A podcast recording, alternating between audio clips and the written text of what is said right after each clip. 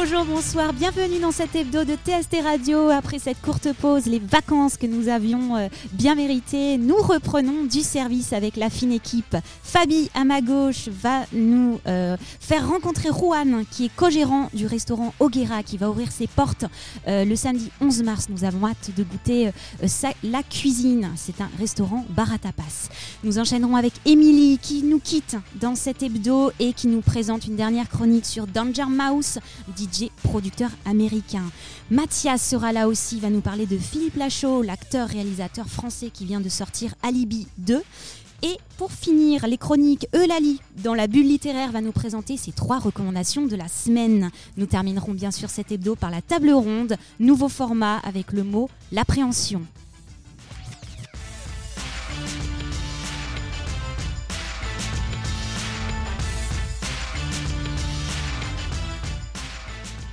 Bonjour tout le monde Fabi, à ma gauche, je ne t'entends pas. Ah, ça y est, avec les micros ouverts, c'est beaucoup mieux. C'est mieux. Hello, coucou. Émilie est aussi, elle est là en face de moi, elle va nous parler musique. Euh, Fabi, je te laisse nous présenter euh, ton, ton interview. Allez, c'est parti. Bonjour Juan. Bonjour, bonjour. Est-ce que tu peux te présenter un petit peu, euh, toi et tes associés éventuellement? Alors, moi, c'est Juan Carlos Medina Gallardo, avec mes associés Fécri et Quentin donc je vais euh, écourter les noms de famille. On a ouvert, euh, on va ouvrir un restaurant euh, bar, bar à tapas, un peu tout ça en même temps, latino-américain, rue Audrobec, donc dans Rouen. Est-ce que tu peux raconter un peu ton parcours et éventuellement ce que tes associés si tu as envie Parcours plutôt atypique, me semble-t-il? Euh, ouais, ouais, carrément. Alors, Fécri et moi, on se connaît depuis qu'on a. qu'on est beaucoup trop jeune, depuis qu'on a 7 ans. On a toujours eu envie de créer quelque chose ensemble. Et euh, on a fait tellement de travail ensemble. On a travaillé en supermarché, sur des chantiers. Euh, on a travaillé ensemble euh, en restauration également et en bar.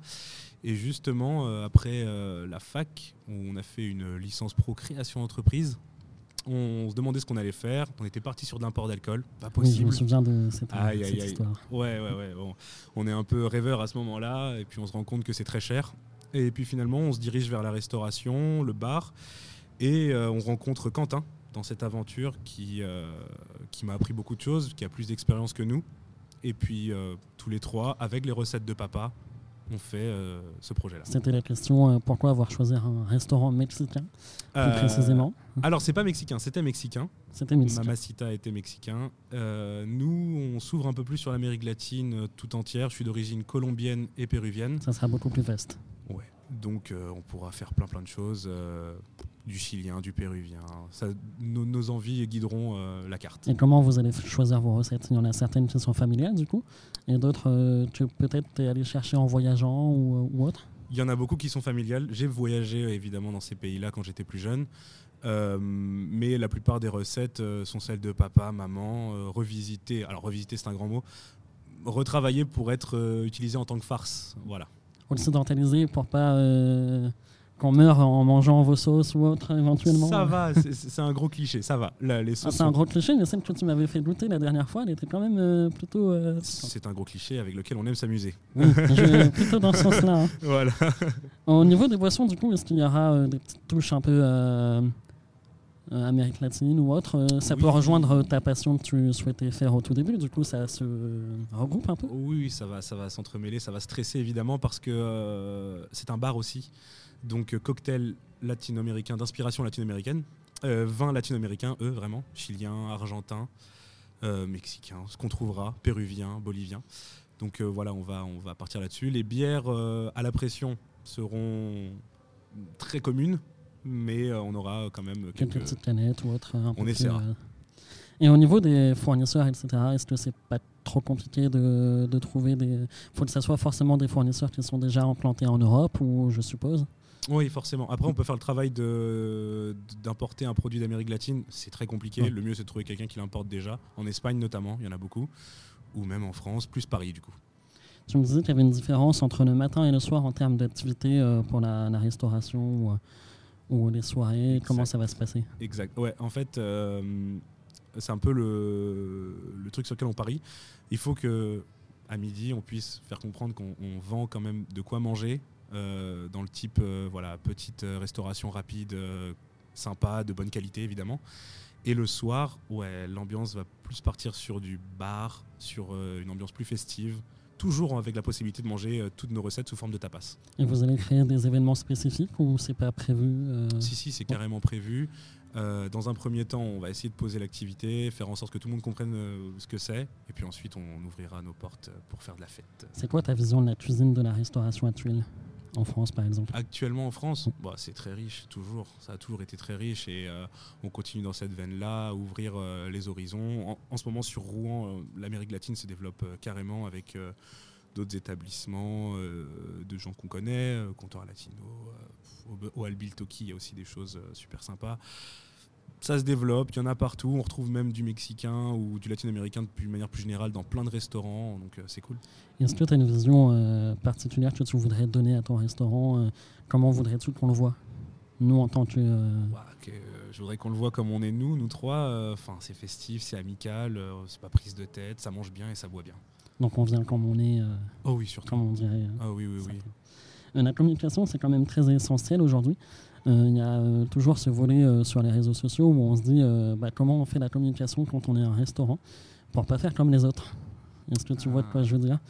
Tous, les, tous les restaurants sur Rouen, je trouve qu'ils font plus ou moins la même communication. Est-ce que vous allez euh, essayer de trouver quelque chose d'original euh, Alors, premièrement, je comprends qu'ils fassent tous la même chose parce que maintenant compliqué. que j'expérimente, bah, je- j'ai travaillé dans la restauration.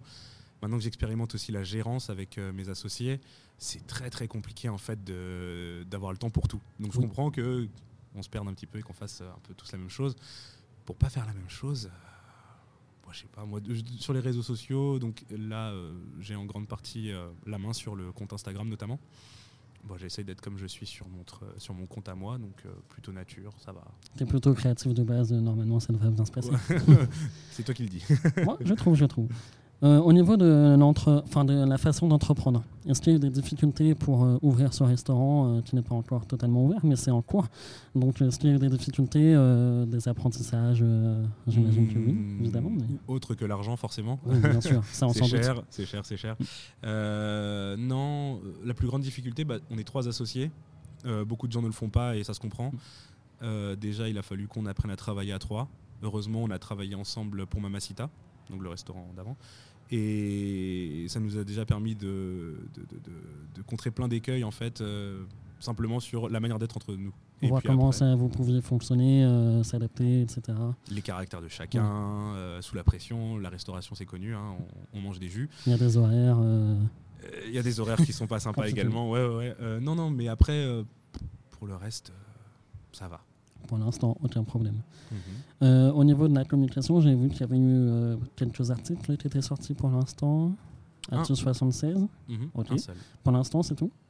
Oui, bah comme je le disais, hein, le temps, Oui, le temps, sûr. le temps, recevoir quelqu'un au restaurant, prendre le temps. On viendra vers vous, hein, je suppose, quand ça sera ouvert plus Et facilement. nous sommes tout, totalement ouverts. voilà, quand vous voulez. euh, mais après, euh, voilà, il faut avoir le temps. euh, il faut qu'on puisse prendre, prendre le temps vraiment. Est-ce qu'il y aura des petits ateliers, par exemple, de prévus euh, pour les gens euh, apprendre la cuisine Si, péruvienne, si euh, j'en ce genre de choses ici, après ce sera plus une surprise. Mais oui, bien sûr, on fait les empanadas nous-mêmes, euh, tacos, tout ça. Donc, euh, bien sûr, les farces sont toutes maison. Donc, euh, oui, il y aura bien sûr des ateliers, des choses comme ça. Trop bien. La coctellerie. Oui, il y a aussi les cocktails. Cocktails que vous faites également maison, je suppose. Oui, oui, oui, oui, oui, bien sûr. Toutes les recettes sont Oui. personnalisées. Quand- Quentin, Quentin me taperait sur les doigts si je disais le contraire. Donc, non, non, non, bien sûr. Est-ce qu'il y aura encore la sangria? Ça m'intéresse. La sangria Et sera là et elle sera accompagnée de sa sangria blanche, son, son acolyte. Très bien. Eh bien, euh, je te laisse le mot de la fin. Est-ce que tu as. euh, Qu'est-ce qu'on peut te souhaiter éventuellement pour. euh, Euh, qu'est-ce qu'on peut me souhaiter euh, bah, Que je prenne du plaisir toujours à faire ce que je fais. Parce que euh, pour l'instant, c'est ce qui nous anime euh, avant tout. Et puis, bah, Peut-être d'autres restaurants euh, à venir ah, là, ça devient un vénal et pécunier. Attention. Oui, bah après, quand on est dans les, les- Quand on est entrepreneur, on a toujours envie Bien sûr, Donc, bien sûr, c'est, bien sûr. C'est pas forcément une question. Peut-être un petit food truck, peut-être des choses Ah, comme ça, toujours dans le style latino-américain. Oui. Trop bien, c'est une exclue. Merci beaucoup, Juan. Mais merci à vous de, de m'avoir reçu. Au plaisir. C'était l'interview phare de Fabi dans cet hebdo. Euh, merci à Juan d'être venu, co-gérant du restaurant euh, Oguera qui va ouvrir ses portes, si je ne me trompe pas, le samedi 11 mars. Voilà, on, sera là pour, euh, pour l'ouverture, on sera très content. En tout cas, moi, ça m'a donné l'eau à la bouche. Un bar à tapas, ça nous manquait à Rouen. On continue, en tout cas, on enchaîne avec Émilie qui va nous faire découvrir sa musique avec Danger Mouse. Mais avant cela, une petite respiration. Jingle.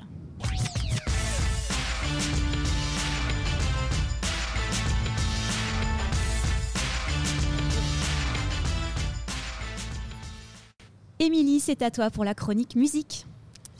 Et bonsoir à tous. Euh, ce soir, on se retrouve pour discuter musique. Et cette fois-ci, pour la dernière chronique dans le cadre de mon stage chez TST. Et oui, ça fait déjà deux mois. Alors, comme d'habitude, je vais vous présenter un artiste que j'adore, euh, que je tiens très proche dans mon cœur, un artiste auquel je pense que j'ai réellement une attache sentimentale, autant grâce à sa musique, autant grâce à son personnage. Pour la peine, je vais quand même passer un moment à vous parler de l'artiste, puisqu'il a fait euh, tellement de choses que ça en vaut vraiment la peine d'en parler.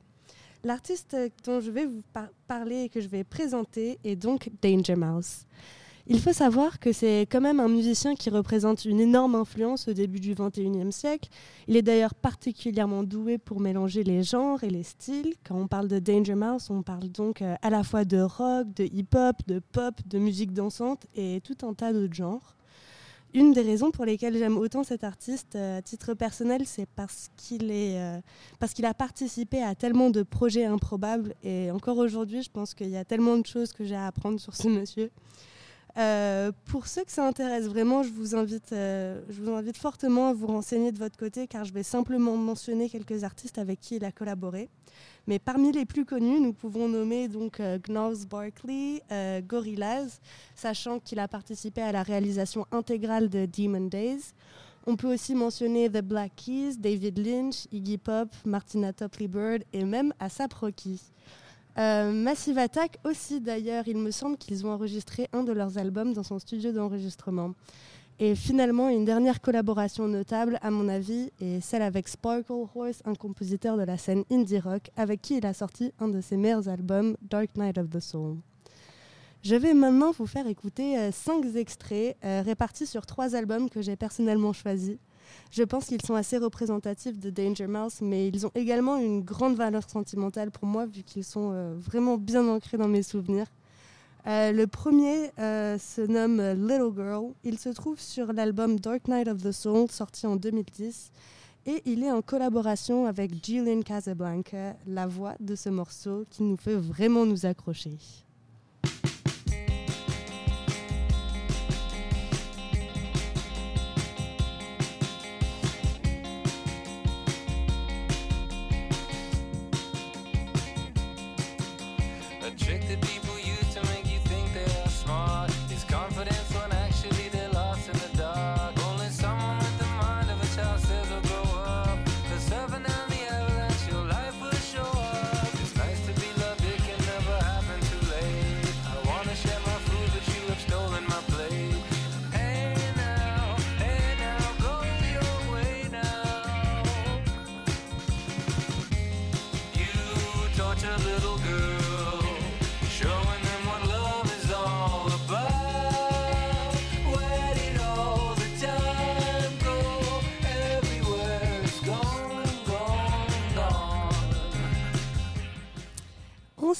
Je vais maintenant vous faire écouter un extrait du même album, cette fois-ci euh, un morceau en collaboration avec le fameux Iggy Pop.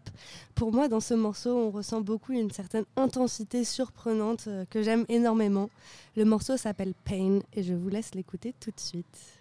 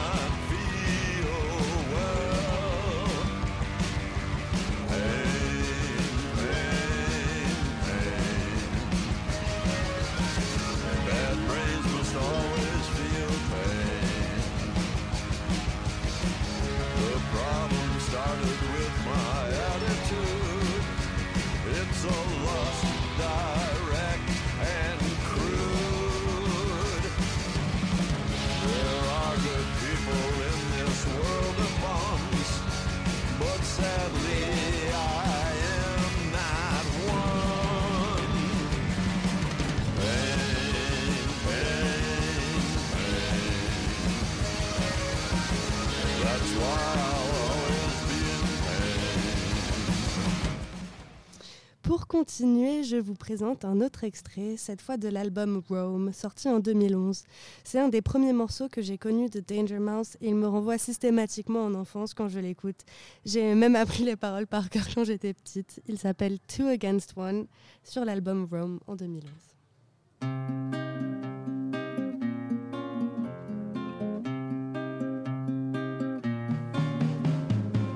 Make no mistake, I don't do anything for free. Ever gets to me. And if you think that there is shelter in this attitude, where do you feel the warmth of my gratitude?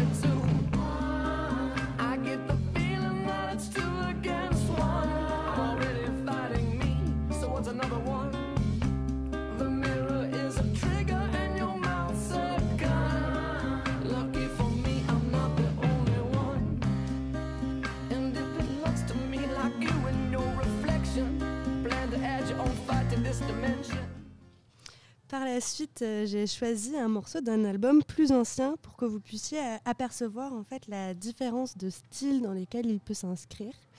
Euh, L'album en question se nomme donc The Mouse and the Mask. Il sort en 2005, juste après la sortie de Demon Days de Gorillaz.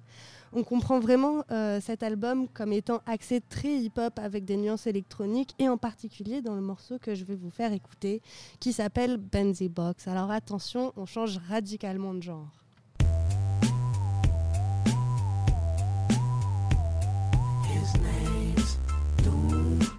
Wonder just who is he, but don't worry. Believe me, he'll get busy when it comes to poetry. He's got plenty. La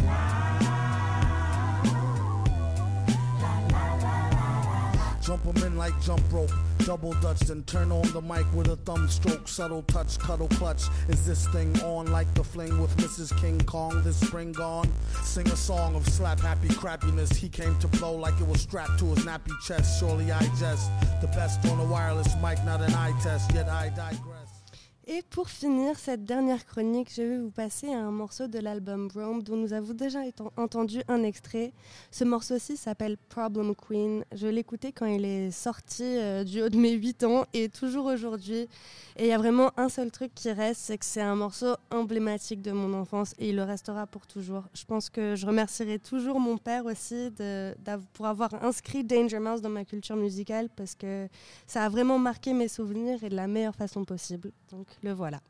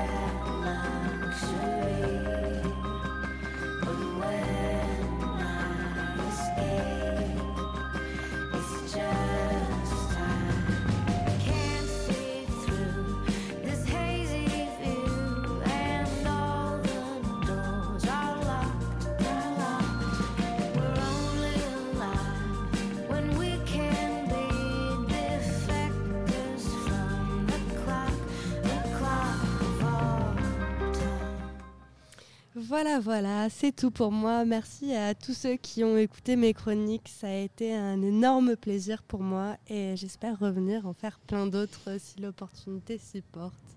Merci beaucoup. Merci à toi, Émilie, d'avoir euh, été euh, chez nous, nous présenter euh, ces fabuleuses chroniques découvertes de, de- de- de Totalement. musique et de ton répertoire intime, finalement. Ouais. Euh, je voudrais dire deux mots sur cette dernière chronique qui, donc, qui clôt ton stage. Vraiment très pertinent. Merci d'avoir parlé de euh, Brian Burton, de son vrai nom, Oui. donc euh, Danger Mouse. C'est un euh, DJ, producteur, compositeur américain qui est exceptionnel, qui a une discographie euh, euh, pleine de rebondissements. Et euh, j'invite euh, tous ceux qui ont écouté ta chronique à vraiment aller euh, fouiller. C'est pour moi un caméléon de la musique et quelqu'un qui n'est pas trop médiatisé, qui reste encore dans l'ombre, mais qui fait des merveilles Ouais. avec toutes les collaborations qu'il a faites. J'ai énormément réfléchi. J'avais même pensé à faire de cette chronique ma première chronique. Et puis j'ai été un peu accaparée. Je me suis dit, je- j'arriverai pas à parler de tout ce qu'il a fait. Et puis finalement, je me suis décidée. et J'ai fait un truc assez synthétique. Mais j'ai parlé de ce dont j'avais envie de parler de lui. Et ça m'a fait énormément plaisir. Merci à toi, Émilie.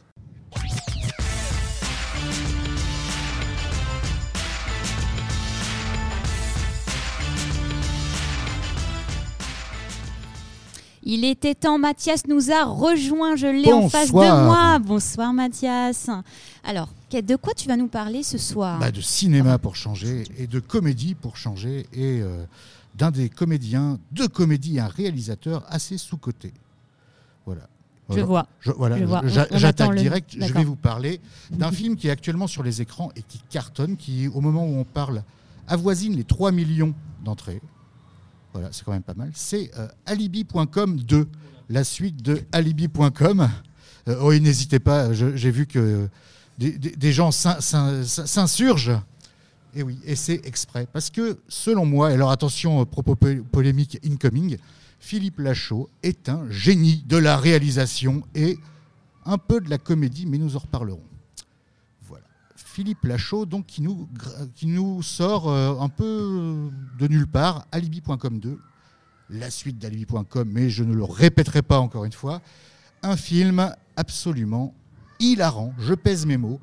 Toute la salle est morte de rire du début à la fin. Une heure et demie de gaudrioles, de rires à gogo, euh, de gags à foison, de la bonne grosse comédie, euh, vraiment comme on n'en avait pas vu depuis très très très longtemps en fait. Euh, 3 millions, donc c'est 1 million d'entrées de moins qu'Astérix. Euh, qui pourtant a coûté 65 millions d'euros. Je ne vais pas revenir là-dessus parce que bon, on ne veut pas revenir dessus. Mais ce film-là a coûté, euh, je crois, euh, entre 15 et 20 millions d'euros. Il y en a beaucoup qui vont dire mais c'est énorme. Non, dans le monde du cinéma, c'est pas pas très cher. Je crois que Bienvenue chez les Ch'tis a coûté 17 millions d'euros. Tout n'est pas à l'écran. Il ne faut pas déconner, mais voilà. Ce film-là, donc une agence, je le pitch vite fait, mais vous allez voir que le- le- finalement le film en lui-même n'a pas grand intérêt euh, à être pitché. Par contre, c'est un moment qui se vit. C'est un donc Greg, le héros, qui a eu dans le premier une euh, société qui se permet de vous aider à tromper votre conjoint, à euh, trouver une bonne excuse pour ne pas se rendre au travail. Voilà, vous les rémunérez. Ils vous trouvent un alibi en béton et il y a toute une petite équipe qui, euh, avec des artifices très, très, très grand, guignols, très théâtreux, euh, vont voilà, se mettre en quatre pour se plier à toutes vos exigences. Finalement, il tombe amoureux de- d'une de, ses victimes collatérales. Ils doivent se marier dans le 2. C'est alors qu'il doit euh, euh, présenter sa famille à sa belle famille. Et là, il se dit ça va pas être possible. Il se met donc en quête de ne pas, euh, pour ne, ne pas se faire humilier par ses parents qui sont peu recommandables auprès de sa belle famille. J'en dis pas plus. Ça, c'est vraiment le pitch de départ qui est presque une pièce de théâtre de, de voilà, qui est vraiment une situation de base qui finalement se prête très bien à la comédie et très bien surtout à la réalisation de Philippe Lachaud. Parce que je ne sais pas si vous avez déjà vu Babysitting, si vous avez vu Nicky Larson et le parfum de Cupidon, si vous avez vu le premier Alibi.com, Philippe Lachaud, il souffre d'une maladie extrêmement courante chez les comédiens de comédie, mais finalement très très peu chez les acteurs connus et reconnus. Une réputation de gros beauf. Je ne sais pas pourquoi. Même Juliette, tout à l'heure, je t'ai dit, je vais parler de Philippe Lachaud, tu as fait une espèce de tête bizarre, genre, tu n'avais vraiment rien de mieux à faire. Ce mec-là est un génie dans, dans le sens, attention, encore une fois, je pèse mes mots, c'est-à-dire que c'était vraiment un génie de la mise en scène. il a un talent énorme et il ne se met pas systématiquement en avance. Quand il joue, il joue tout en simplicité. C'est la situation et surtout toute la bande, la fameuse bande à Fifi qui le suit depuis ses débuts. Trouver des potes, euh, voilà, une bande de potes qui tient aussi après peut-être le Splendide. Euh, voilà, il n'y a pas de, groupe comme ça de comédiens qui se sont fidèles à eux, entre eux, euh, à eux-mêmes et surtout qui produisent du travail de qualité. Il y en a plus énormément. Et ce mec-là, tout en se mettant toujours légèrement en retrait, même quand il joue le premier rôle, il est capable d'offrir des situations de comédie et surtout une mise en scène et un rythme. Une heure et demie, on ne voit pas le temps passer. Les gens ressortent avec une banane. Euh, voilà, certains reviennent le revoir avec les enfants. Il y a certaines scènes un peu osées. Mention spéciale au cul de Didier Bourdon, qui est euh, un des meilleurs acteurs de ce film. C'est vraiment hilarant. Et pourtant, à chaque fois, dans la presse, il se fait démonter. Euh, donc Philippe Lachaud, sa bande, alors il serait raciste, homophobe. Non, rien de tout ça. Ils sont juste pour une espèce de déconne sans limite, euh, une déconne qu'effectivement on n'a plus vraiment l'habitude de voir. Et je vais faire un petit parallèle osé avec la carrière d'un grand de l'humour qui nous a quittés euh, en 83, je crois, donc ça fait un petit moment, Louis de Funès. Attention, la comparaison, paye ta comparaison, Philippe Lachaud, Louis de Funès.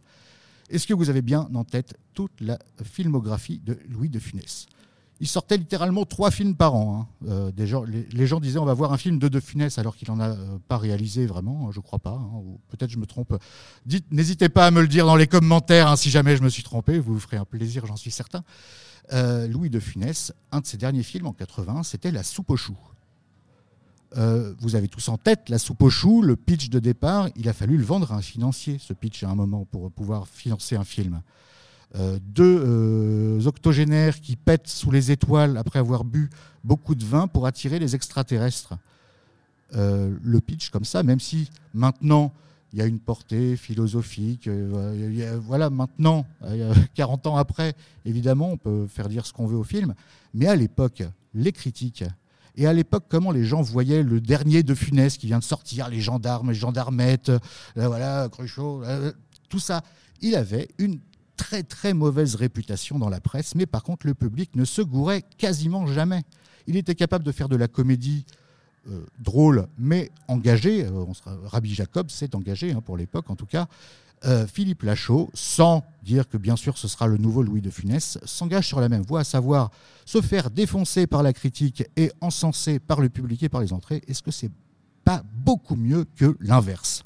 Voilà, donc je suis sûr que Philippe Lachaud va avoir suffisamment d'argent pour faire la suite, que j'attends vraiment très très fort, la suite de, Nicky Larson, puisqu'il s'est promis, il a promis aux fans d'adapter euh, Cat Size en même temps, hein, le crossover, donc Nicky Larson et Cat Size, euh, qui est le, pour moi le- la meilleure adaptation d'animé, de manga euh, City Hunter, la meilleure adaptation qui ait jamais eu lieu. D'ailleurs, tous les geeks, euh, le chef otaku, joueur du grenier, tout ça, euh, voyaient franchement euh, d'un très mauvais œil euh, le fait qu'il adapte Nicky Larson. Et finalement, ce sont tous, merci à cette génération formidable, ils se sont tous excusés et se sont, inclinés devant Lachaud qui avait compris l'œuvre et en a retranscrit avec fidélité, mais avec son style, exactement ce qu'il fallait. Donc j'ai vraiment très très hâte que Lachaud et sa bande à Fifi fassent plein d'autres films et surtout qu'ils continuent à faire des adaptations où les gens euh, savent pourquoi ils payent une place de cinéma, à savoir s'évader, passer un bon moment, n'en déplaise aux pisse-vinaigres qui euh, viendront juger euh, le fond euh, au détriment finalement de l'œuvre. Voilà, c'est à peu près tout ce que j'ai à dire. Merci Mathias. Écoute, je suis décontenancée par euh, ce que tu me racontes. je sais pas vous. euh, Mais en tout cas. Du coup, est-ce qu'on Euh, aura Alibi 3 bah écoute, pourquoi pas Finalement, moi, là, je, là, tel que je suis parti, je suis client pour regarder tout ce qu'il voudra bien me montrer. Alors Vraiment. moi, du coup, ce que je me... Enfin, la question que je me pose, c'est comme tu nous as conseillé euh, Astérix et Obélix, si tu nous conseilles Alibi 2, je ne sais pas si j'ai envie de te croire, du coup. Euh, je, vous conseille- je vous ai conseillé, je vous ai pas conseillé d'aller voir Astérix. Tu nous as pas Je vous ai dit qu'il n'était pas aussi mauvais que ce que euh, Les la presse et les bien sûr. critiques voulaient nous en faire croire. J'ai pas dit que j'ai pas détesté. On va dire. J'ai pas passé un mauvais moment devant. Pour toi, c'est déjà un compliment. Euh, voilà, c'est déjà pas mal. Euh, alibi.com, deux, euh, voilà, j'ai passé un très très bon moment. Euh, je l'ai recommandé à peu près euh, euh, tous les gens que, que je connaissais. Que j'ai croisé dans la rue. Quasiment, voilà, quasiment. Ils me prennent tous pour un cinglé, mais tant pis, hein, tant pis, j'assume. Voilà, mais qu'est-ce qui restera de l'œuvre de l'auteur, euh, on va dire 40 ans après sa mort? Euh, Je ne sais pas. Personne ne peut le savoir. Je suis sûr qu'il y a, enfin, je suis sûr, Michel Galabru, par exemple, qui était un des meilleurs acteurs de comédie, souvent dans les seconds rôles. Et d'ailleurs, c'était pas plus mal quand on voyait certains premiers rôles qu'il pouvait faire. Kamikaze, bon, vous l'avez pas. Je suis persuadé que vous n'avez pas le film Kamikaze, euh, qui est pourtant, il joue non seulement le premier rôle, mais en plus un méchant qui assassine des speakerines à travers une machine qu'il a fait pour tirer à travers la télé. Mais il avait une tête de méchant aussi, il, il Michel. pouvait avoir une tête de méchant, Oui. mais c'était, il avait surtout la tête du bon vieux papy, euh, voilà, rigolo que, que tout le monde aimait bien. Et pourtant, de son propre aveu, il n'a pas fait que des chefs-d'œuvre. hein. Il a fait beaucoup de nanars, il a fait beaucoup de, de navets aussi, il a fait des très très mauvais films. Mais là où sa carrière est réussie, c'est que quand on pense à lui, eh bien, on pense pas à ses rôles. De, enfin, moi, si, mais c'est parce que j'aime beaucoup les nanars. Mais euh, on pense. Un nanar n'est pas un mauvais film. hein? Non, Nécessairement. c'est vrai. Ouais, non, ça, on va pas faire un exposé sur les nanars, mais on, le fera une autre fois. Mais euh, voilà, quand on pense à un auteur, quand on pense à De Funès, ben, on va penser d'abord à Rabbi Jacob, on va penser au Cornio, à la Grande Vadrouille, à des vrais chefs-d'œuvre pour le coup de la comédie. Et c'est vrai qu'on va pas se dire en premier euh, Ah les belles alors que c'est un de ses premiers films où il est très très bon en inspecteur de, de la moralité publique dans une revue euh, un peu olé olé. Euh, on va penser à son premier rôle. Il a commencé à, percer. Il avait plus de, il presque 40 ans hein, de Funès. Euh, Son premier rôle vraiment marquant, alors qu'il a fait plein de figurations, c'était dans La Traversée de Paris. Il avait déjà trois- 36 ans, je crois. Donc, euh, euh, non, ce qui reste d'un- artiste euh, 40 ans après sa mort, ce qui nous a le plus marqué, je pense que pour l'instant, même si c'est le cadet de ses soucis, Philippe Lachaud a pas trop de soucis à se faire pour l'empreinte qu'il va laisser dans le monde du cinéma et de la comédie en particulier, parce que c'est un vrai futur grand, selon moi. En tout cas, c'est une belle surprise. Merci de nous avoir parlé, d'avoir levé le voile sur euh, cet acteur, réalisateur qu'on connaît euh, que par euh, les critiques qui sont, tu as raison, souvent assez mauvaises. Et, et sa malheureusement. bande. hein. Et sa bande, la bande à Fifi, bien sûr. On va enchaîner tout de suite avec la chronique de Eulalie. Jingle.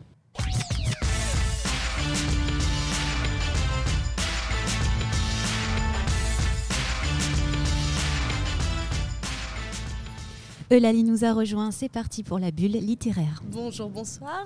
Comment ça va? Super, et toi? Bah super, le retour des vacances m'a fait du bien. Oh nice, trop bien. Qu'est-ce que tu vas nous présenter Bah, aujourd'hui? La dernière fois, on a parlé du suspense. Du coup, ça m'a replongé dans tout un tas de livres euh, du suspense, de l'horreur, des policiers, tout On- ça. tout Donc, à on fait. part sur trois recos on, littéraires. on a, pour rappel, on a tiré au sort le mot euh, sur lequel nous allons débattre euh, dans cet hebdo, qui est, tu, tu l'as bien dit, le suspense. Le suspense. À voilà. toi. Donc, dans la dernière chronique que je vous ai parlé, je vous ai parlé de mon livre de moment qui était euh, Billy Sommer de Stephen King. Est-ce que j'ai besoin de dire quelque chose sur Stephen King?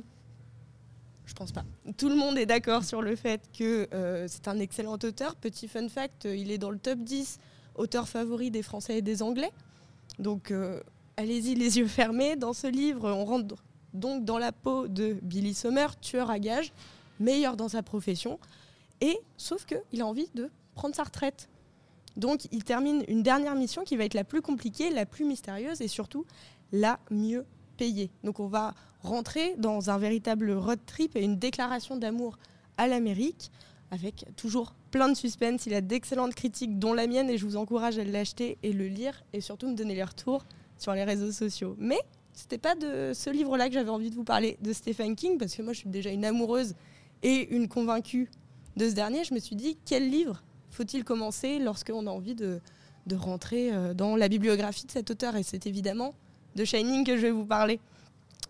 Donc, euh, quand on veut se donner des frissons, lisez ceci, puisque chaque virgule nous en donne. On va donc avoir Jack Torrance qui accepte de travailler dans un hôtel au fin fond des montagnes.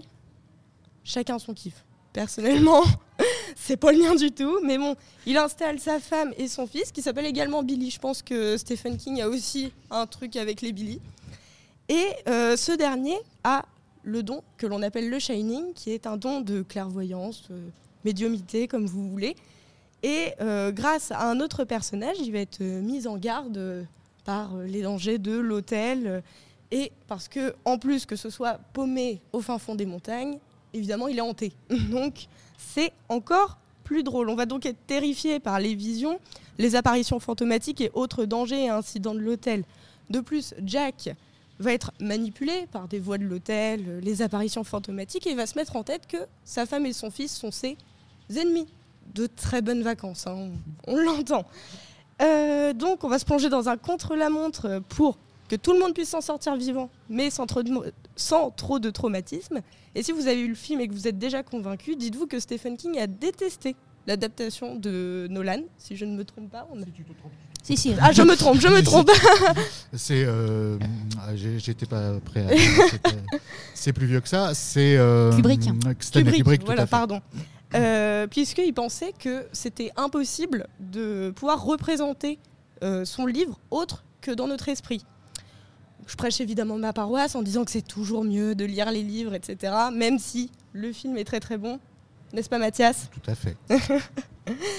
Donc allez-y, foncez et lisez ce livre. On enchaîne avec un livre qui n'est pas un classique, mais pour nos accros du frisson et en quête d'un livre nous plongeons, pardon, dans un thriller psychologique, je vous présente juste une ombre de Karine Guébel. Pour pouvoir résumer le livre, je vais prendre la première phrase du résumé tout simplement. D'abord, c'est une silhouette, un soir, dans la rue, un face-à-face avec la mort. On est dans l'ambiance tout de suite, encore une fois. Mes recommandations, ils sont très joyeuses aujourd'hui, hein, je vous le dis. Nous sommes avec Chloé, une jeune femme businesswoman au caractère bien trempé, prête à toujours garder le contrôle et à réussir tout ce qu'elle entreprend sans que personne ne soit sur son passage. Comme je l'ai dit, un soir, elle va se faire une frayeur en rentrant de soirée, ce qui va totalement changer sa vie. Cette ombre croisée au hasard d'une rue sombre va grandir et s'emparer d'elle. Le problème, c'est que personne ne la croit et personne ne voit rien.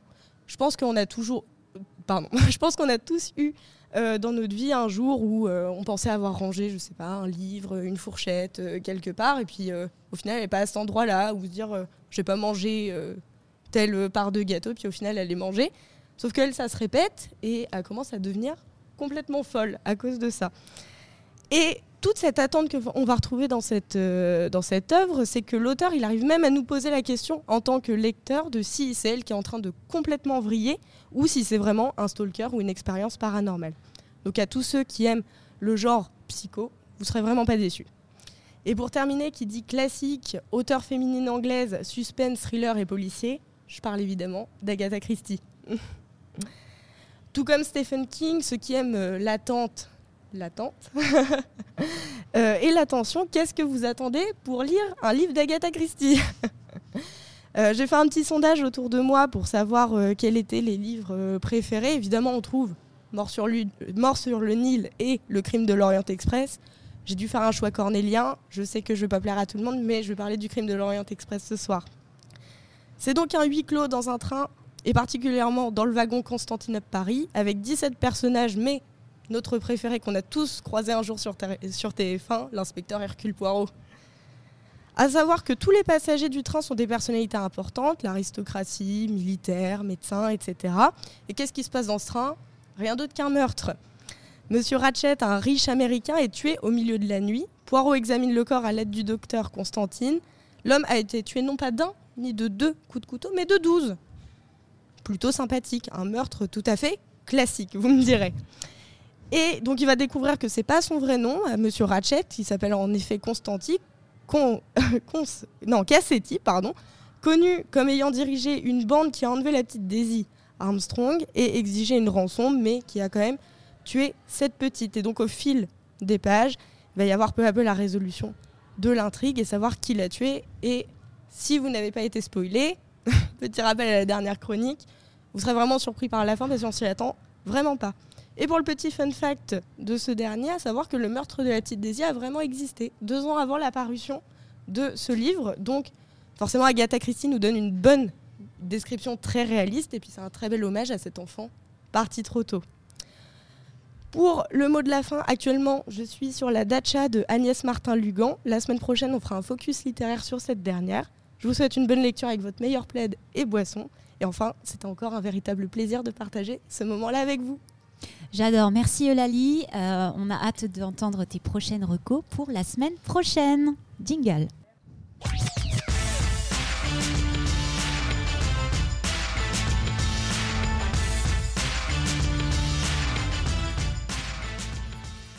Mathias Eulali et Fabi sont avec moi pour euh, terminer cet hebdo euh, de la semaine. Nous nous, nous sommes quittés il y a euh, deux semaines avant les vacances et sur la dernière table ronde, nous avons parlé du spoil. Nous avons clôturé, clore, clôtu, clôturé, clôtura. je crois. Clou. On a clou. Euh, je rigole. On a, on a, on a terminé cette table ronde en, euh, en annonçant le prochain mot qui était le suspense. Alors, après discussion, nous avons décidé finalement euh, d'aborder ce terme plutôt du côté français, donc l'appréhension. La question que je vais lancer maintenant, comment abordons-nous l'appréhension aujourd'hui? Qui Ah, On se regarde tous dans le commence des yeux Qui pour savoir qui commence. commence Mathias. Bah, ça fait 15 jours que j'appréhende cette question, figure-toi. Euh, alors moi, de mon point de vue, prê- chacun va prêcher pour sa paroisse de prédilection. moi, je, voilà, je parle euh, en avant, en- avant tout de- en termes de, de- de cinéma. euh, voilà, le suspense, euh, l'appréhension. L'appréhension, pas forcément le suspense dans l'œuvre. hein, euh, on parlait de Psychose, qui est selon moi un des chefs-d'œuvre du suspense. euh, euh, toute la filmographie de Hitchcock, hein, qui est quand même euh, qui maîtrisait son art. Mais euh, l'appréhension d'un point de vue, euh, on va parler teasing. Euh, là actuellement, il y a euh, la petite sirène qui va euh, qui va sortir la version live. Alors, je suis absolument pas fan des versions live, mais je suis encore moins Live fan action. des gens qui euh, disent ah c'est pas le truc de mon enfance parce que la petite sirène elle est noire. noir. C'est très woke. c'est hein, ce censé être de hein. quelle couleur une sirène abrutie, pardon. Mais voilà, la façon dont les gens vont euh, extrapoler, euh, se poser des questions, euh, ce que toi tu disais sur quand on te raconte la fin d'un film, bah, comment tu te l'imaginais, que toi du coup ça te gênait pas de te faire spoiler. J'adore. Je le redis, j'adore. tu adores te faire spoiler. Bon là il y a un côté masochiste en plus, mais Je n'osais pas le tu dire. adores mais- te faire spoiler parce que tu peux imaginer, mais un teaser Exactement. de film, c'est exactement ça. Tu as, t'entrouvre la porte avant de te la claquer au museau en te faisant voir à quoi pourrait ressembler. À quoi pourra ressembler Bon, en général, on est, en ce moment, on est plutôt déçu quand on voit les résultats.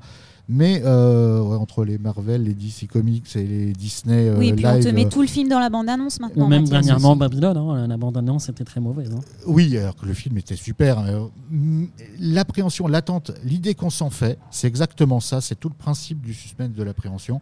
C'est l'idée qu'on va s'en faire. Et dans bien des cas, surtout en ce moment, bah, c'est même meilleur que les films en eux-mêmes quand ils sortent. De mon point de vue. Je sais qu'en en littérature, ça, ça s'applique un peu moins dans ce. Mais ça, ça s'applique aussi quand on attend très fort un livre d'un auteur. J'imagine, j'imagine qu'on n'a pas envie d'être déçu. Oui, bah, bah, évidemment, puisque euh, comme je disais tout à l'heure, bon, Agatha Christie, euh, on peut l'attendre longtemps là, mais Stephen King, je disais, il est- dans le top 10 euh, français et anglophone, donc euh, il y a tout le monde qui est derrière et puis euh, qui attend de mettre soit une bonne claque, soit une mauvaise claque Ouais. à chaque fois qu'il sort quelque chose. ouais. Du moment qu'il sort pas des films, moi je suis d'accord. En fait, euh, si je comprends bien, euh, euh, savoir traiter l'appréhension, le suspense, c'est vraiment un art aujourd'hui. Il y a une manière de faire. Il faut le travailler pour, euh, en fait, finalement, garder son, son, son audience en haleine, la garder en haleine comme ça. C'est un. En, en ça- tout cas, quand on la suscite, euh, ouais, je pense, ouais, euh, quand, on, quand on veut que les gens euh, se rappellent que dans deux ans, il y a le, je sais dire une connerie, mais le prochain Star Wars qui sort et qu'on nous fait juste voir une image avec un désert, 25 minutes de, de rien, avec juste un vieux sabre laser posé sur une dune de sable, que ça se trouve, ça a été filmé dans un bac à sable devant chez le Réal. hein. Voilà, et puis avec la, trois notes de musique qui te rappellent, qui te renvoient. Voilà, sorti en 2035. Tu vois, toi, T'es comme un fou. Tu dis, qu'est-ce que je vais faire jusqu'en 2035 Puis bon, t'en as Et après, ça secouer. sort euh, Voilà. c'est hier. Quoi. Et du coup, personnellement, j'ai j'ai réappris à avoir euh, cette forme de suspense, euh, euh, cette appréhension avec, euh, pardonnez-moi mon accent, The Last of Us, qui sort euh, maintenant toutes les semaines. Mm. Et on n'a plus l'habitude d'avoir un épisode par semaine. Aujourd'hui, avec euh, les- le binge watching, euh, bah, finalement, j'ai appris à apprécier à voir toutes les semaines mon épisode et j'attends fermement que euh, le prochain soit le meilleur. Parce que pour le coup, ils arrivent à toujours faire mieux. Mais je suis complètement d'accord avec toi. Bah, moi, là, euh, la semaine dernière, je me suis fait les 6 et j'ai eu le 7 euh, qui, est, qui est sorti et que j'ai vu aussi tout de suite euh, après. Mais euh, je pense qu'il faut, y a- il faut avoir un, une espèce de juste milieu parce que là, c'est totalement personnel ce que je vais dire. Mais pour les séries, donc euh, on a vu pour. euh, je dois reparler de You. hein. je dois avoir euh, Un obsession peu monomaniaque. 12 ans ou un truc comme ça. Non, mais il y a la Casa des Papels. C'est Ou beaucoup les séries. Pareil. non, mais, oui, les, plusieurs non, mais les parties. séries Netflix où c'est euh, partie 1, partie 2 et à un mois d'intervalle. Donc, euh, on le sait que tout est monté, tout est fait. et- ça, ça m'énerve. Mais à un point, j'ai même plus envie de voir le.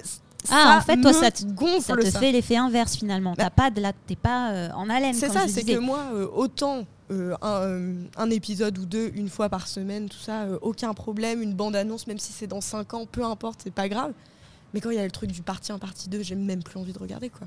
Ça, ça m'énerve, mais un truc de ouf. Les- épisodes en plusieurs parties, tu veux dire Non, pas les épisodes en plusieurs La parties. Par exemple, euh, ça va être la saison 5, sauf que un peu comme Harry Potter, il va y avoir euh, saison 5, partie 1. Ah, comme Breaking Euh, Bad, euh, comme ils ont fait avec Breaking Bad avec la dernière saison, c'est ça Deux, deux, deux je sais saisons pas, qui moi en j'ai binge en watch, fait. moi Breaking Bad. Donc, Ouais, moi aussi, mais moi j'attends que ça, moi ça, ça me saoule d'attendre. Du coup, j'attends que la série soit terminée. Mm. Des fois c'est long, j'attends la fin Mm. de One Piece avec impatience.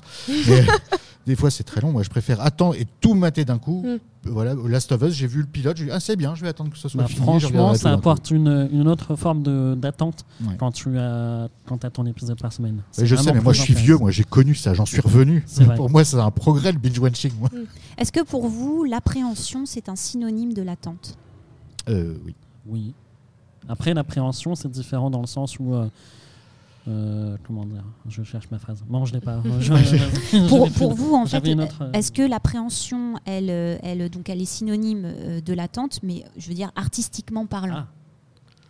Euh, alors c'est une forme d'attente, enfin Mm. telle que moi je l'entends quand on dit appréhension. euh, c'est vrai que euh, entre le prochain euh, Marvel et euh, attendre dans d'a- d'attendre euh, on va dire dans un cabinet de, de, de médecin euh, que qu'on se décide sur mon sort, c'est pas la même chose. Je vais avoir un peu plus d'engagement dans le deuxième cas. Par contre, il y a vraiment un côté plaisir, alors plaisir plus ou moins soutenable. hein. Il y a des gens vraiment qui deviennent dingues qui hurlent. Voilà, les, les clips comme ça de 5 secondes au Super Bowl ou pendant un Comic Con, ça- les gens deviennent complètement Hystérique. cinglés. C'est euh, ouais. euh, je n'ai pas le droit de prononcer ce mot-là. Ah bon, pourquoi Ah oui, Non, je- hommes et femmes confondus. voilà. Mais je non-binaire évidemment. aussi. Je dis ce que je veux, on n'empêche rien. mais voilà, mais euh, c'est euh, les gens deviennent dingues sur, euh, sur un- une photo, un, un vague truc qu'ils croient reconnaître. Mm. Si en plus ils ont la ref. Ah, ils vont se faire un plaisir de l'expliquer à tous ceux qui ne l'ont pas. Mais ça fait, ça- un partage aussi euh, énorme. C'est un flatter l'ego, c'est du fan service quoi. Flatte l'ego euh, d'une personne qui sait de quoi on parle, qui va pouvoir l'expliquer à tous les autres. C'est, c'est En fait, l'histoire tout de ça, c'est- moi. c'est c'est presque du marketing, là, ce qu'on Oui, est en train il y, a de... il y a un aspect aussi, euh, bah, si on parle de You encore une fois, euh, pour relancer le sujet. Merci bah, pour mes actions. Très bien, sais- très bien. Non, mais tu sais toujours, euh, tu sais toujours pas ce qui va se passer dans la partie 2. Et il y a des théories qui se créent sur des forums, ou, j'utilise le terme forum pour employer d'histoire des autres. Mm. Mais euh, il y a ça aussi, et les gens en parlent autour d'eux, et ils veulent savoir euh, ce qui va se passer dans la partie 2.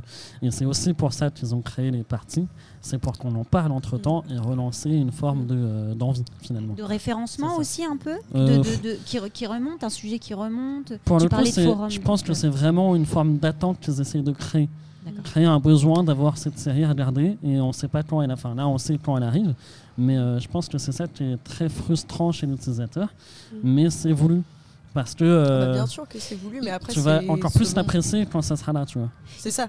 Ils alors ont, que ça se euh, trouve c'est moins bon ils ont réussi à créer une attente quand même planétaire Mm. quand il y a eu, euh, on attendait euh, fermement la sortie de la dernière saison de Game of Thrones. Ah bah oui. Ça a été, là, là-dessus, c'est très très fort. C'était. euh, Ils en rigolent entre eux maintenant. Il y a une campagne de pub pour Canal+, je crois, avec une série, euh, une série fictive où en fait, bah, ils font monter la sauce de la saison 1 à la saison 9 et la, saison 9 qui a le pire twist du monde, à savoir c'était un rêve depuis le début Ah et oui ça n'a jamais Ah, existé. comme dans Oui, oui, Pokémon oui, oui. Euh, Voilà, et c'est euh, bah, c'est très drôle, et la campagne de pub est très drôle. Mais voilà, c'est inspiré du, Complètement. du, du flop de la fin de Game of Thrones, que moi, Bien pour sûr. ma part, me pas dérangé plus que ça, parce que j'avais déjà toujours bien pire. mais voilà, donc euh, je, je dis rien, mais en fait, le, le pire, c'est même interdit dans plein de festivals. hein, de, en fait, c'était un rêve depuis le début, euh, il y a- il y, a des twists qui sont interdits. C'est Mm. voilà, ça, ça faut plus le faire, plus jamais dans rien. Et euh, voilà, c'était un rêve depuis le début, euh, ça passe pas. Mais- Et Quand- pardon. je, je voilà, c'est juste pour dire qu'il y a une campagne de pub en ce moment qui rit de ça, des attentes qu'on se fait.